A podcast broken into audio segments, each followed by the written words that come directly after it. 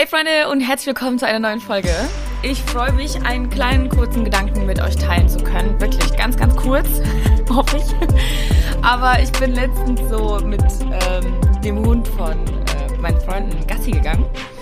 Und das ist jetzt wirklich ein richtig, richtig random Vergleich. Ich weiß, das ist richtig komisch, aber trotzdem hat irgendwie Gott mich so zum Nachdenken gebracht dadurch und ich habe so viele Parallelen in meinem Leben erkannt aufgrund dieses Ereignisses. Also, ähm, es ist ja so, ich weiß nicht, wenn, wenn ihr einen Hund habt oder wenn ihr schon mal mit einem Hund Gassi gegangen seid, die laufen ja auch nie ständig so an deiner Seite, ne? So, dann ist auf einmal irgendwas, wo sie unbedingt dran riechen müssen. Da ist da mal ein anderer Hund. Da haben die irgendeine Fährte aufgenommen. Und obwohl sie an der Leine sind, zerren sie die ganze Zeit in irgendeine andere Richtung, die in dem Moment für sie interessanter scheint, als neben dir zu laufen. Und in dem Moment war das so, dass der, der Hund heißt Simba, dass der die ganze Zeit irgendwo hingezogen hat. Ey, mein Arm hat schon wehgetan. Ähm, wahrscheinlich war irgendeine Hundin läufig oder keine Ahnung was. Ähm, und der hat die ganze Zeit irgendwo anders hingezogen als wo ich mit ihm hinlaufen wollte. Und dann hat irgendwie der Heilige Geist zu mir gesprochen und meinte so, hey, guck mal, wie oft sind wir Menschen einfach so? Wie oft sind wir Menschen so und gehen so mit Gott um, obwohl wir Okay, jetzt kommt der Vergleich. Obwohl wir unser Leben, die Führung unseres Lebens bewusst und freiwillig in Gottes Hand gegeben haben, okay, wir sind dazu nie, nicht gezwungen, ja. Obwohl wir gesagt haben, hier ist die Leine meines Lebens, ich gebe sie in deine Hand, weil ich weiß, dass du den Weg kennst, weil ich weiß, dass du einen Plan hast, weil ich dir vertrauen kann, okay, weil du mein Gott bist, gebe ich dir jetzt sozusagen übertragen gesprochen die Leine meines Lebens in die Hand.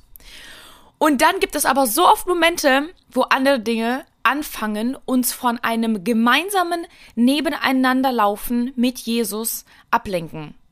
Und es können wirklich die banalsten Dinge sein, ja, wie jetzt in dem Beispiel mit dem Hund, hat einen anderen Hund gesehen, ja, auf einmal, keine Ahnung, irgendein Partner lenkt dich ab, das andere Geschlecht, was auch immer, ja, ähm, fängt an, dir irgendwie interessanter zu sein, als dich darauf zu konzentrieren, auf der Bahn zu bleiben, im wahrsten Sinne des Wortes, ja. Neben deinem Gott zu laufen, zu gucken, wo will er hin, was ist sein Plan. Fängst du auf einmal an, irgendwelche anderen Gerüche zu riechen, die äh, für dich in dem Moment interessanter sind. Und ich finde es irgendwie so äh, spannend, uns Menschen manchmal zu beobachten, weil ähm, das ist so paradox. Wir haben uns dazu entschieden und ich möchte dich vielleicht einfach an der Stelle ganz kurz daran reminden und erinnern, Du hast dich dazu entschieden, ein Leben mit Jesus zu führen, hoffe ich. Und wenn du das noch nicht hast, dann wird das die beste Entscheidung deines Lebens sein. Zu sagen, Jesus, ich gebe dir mein Leben in die Hand. Ich weiß, dass du es besser weißt. Ich weiß, dass du mich liebst. Ich weiß, dass du am Kreuz für, mein, für mich gestorben bist, damit ich jetzt ein Leben haben kann in Fülle, damit ich gemeinsam jetzt mit dir, mit dir glücklich werden kann, ja. Ähm, natürlich mit Struggles und natürlich auch mit, mit Hindernissen, aber die gehst du gemeinsam mit Gott durch und nicht mehr alleine, ja. Und deswegen hast du dich dafür entschieden, weil du weißt dann, Gott weiß es besser und kann es besser als du. Deswegen hast du Verantwortung deines Lebens Gott übergeben. Und ich möchte uns einfach irgendwie ermutigen, diese Verantwortung auch bei Gott zu lassen. Ja, einfach wirklich uns tagtäglich daran zu erinnern, dass diese Dinge, ich weiß nicht, was es bei dir ist, das können ganz, ganz unterschiedliche Dinge sein, die dich vielleicht ablenken, ähm, dass diese Dinge in den Hintergrund rücken und dass du Seite an Seite mit deinem Gott läufst. Weil was passiert, okay, jetzt kommt der zweite Schritt, was passiert, wenn der Hund ausreißt, beziehungsweise an der Leine zieht, er tut sich selbst dabei weh. Ja, weil Gott lässt die Leine ja nicht los. Ich habe die Leine in dem Moment ja nicht losgelassen und gesagt, ach so, du willst in eine andere Richtung? Ah ja, komm, dann geh. Weißt du, es ist ja mein Hund. Ich habe die Verantwortung. Ich muss auf ihn aufpassen. Ich muss darauf achten, dass er nicht ausbüchst, okay? So, sonst hätte ich Stress bekommen. Deshalb halte ich die Leine fest in meiner Hand. Wenn aber der Hund in die andere Richtung rennen möchte, dann tut er sich selber dabei weh, weil er selber an der Leine zieht, okay, und sein Halsband dann einschnürt.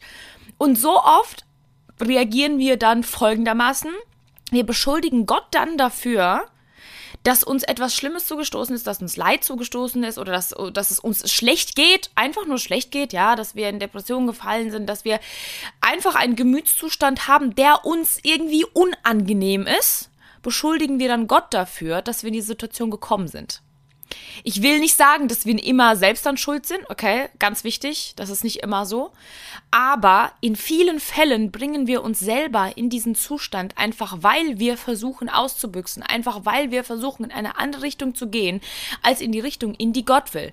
Und dann habe ich schon voll oft in meinem Leben angefangen, Gott zu beschuldigen und habe gesagt, ja, an so einen Gott möchte ich nicht glauben, der sowas in meinem Leben zulässt, der mich durch so ein Leid gehen lässt, der mich so einen Zustand verspüren lässt, so einen innerlichen Unfrieden und so eine Unruhe. Das möchte ich nicht. Es kann auch nicht sein, dass das von Gott kommt. Doch, weil ich versuche in eine andere Richtung zu rennen. Ich habe mich bewusst dafür entschieden, dass Gott mein Leben übernehmen darf und macht dann das Gegenteil von dem, was ich ihm gesagt habe.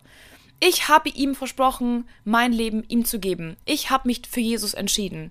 Wieso lebe ich dann nicht auch danach? Wieso gehe ich dann wirklich nicht all in? Wieso gebe ich nicht 100 Prozent? Wieso stehen wir so oft nicht zu unserem Wort? Ich glaube, wir enttäuschen und beleidigen Gott so oft mit unseren Handlungen, in den kleinsten Momenten, wo wir uns in den kleinsten Situationen für andere Menschen entscheiden, für uns selbst entscheiden, für die Welt entscheiden, für unsere Sünde entscheiden, für unsere Lust entscheiden. Das sind Momente, die Gott schmerzen. Und er will dich dann nicht einfach loslassen. Was wäre er für ein Vater, wenn er die Leine einfach loslassen würde und dich gehen lassen würde? Er will dich ja bei sich haben. Er liebt uns ja. Und aus Liebe muss er manchmal ziehen und erziehen. Und deswegen ist Erziehung meiner Meinung nach absolut ein Resultat aus Gottes Liebe. Weil er nicht will, dass du verloren gehst. Weil er nicht will, dass du dich verirrst und wegrennst und vielleicht für den Moment Spaß hast, aber dann im Endeffekt wie der verlorene Sohn, unser Pastor Pastor hat am Sonntag darüber gepredigt, richtig gut, wie der verlorene Sohn dann wieder erkennen muss, boah, in was für einer Scheiße bin ich hier gerade gelandet, wo habe ich mich gerade selber reingebracht?